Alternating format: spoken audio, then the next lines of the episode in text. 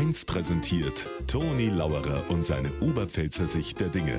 Immer werktags kurz vor 1 im Regionalprogramm für Niederbayern und die Oberpfalz auf Bayern 1. Jetzt äh, soll es ja dann ein paar Tage regnen und das ist gut so. In meiner Gefriertruhe befinden sich zurzeit 0,0 Schwammer. Pilze, falls Feriengäste zuhören. Ich war gestern zur Eröffnung der Pilzsaison probehalber im Wald. 0,0. Und ich bin total blau heimgekommen. Was? Ob im Wald ein Wirtshaus war? Na, das nicht. Aber jede Menge Halberln. Heidelbeeren, falls Feriengäste zuhören.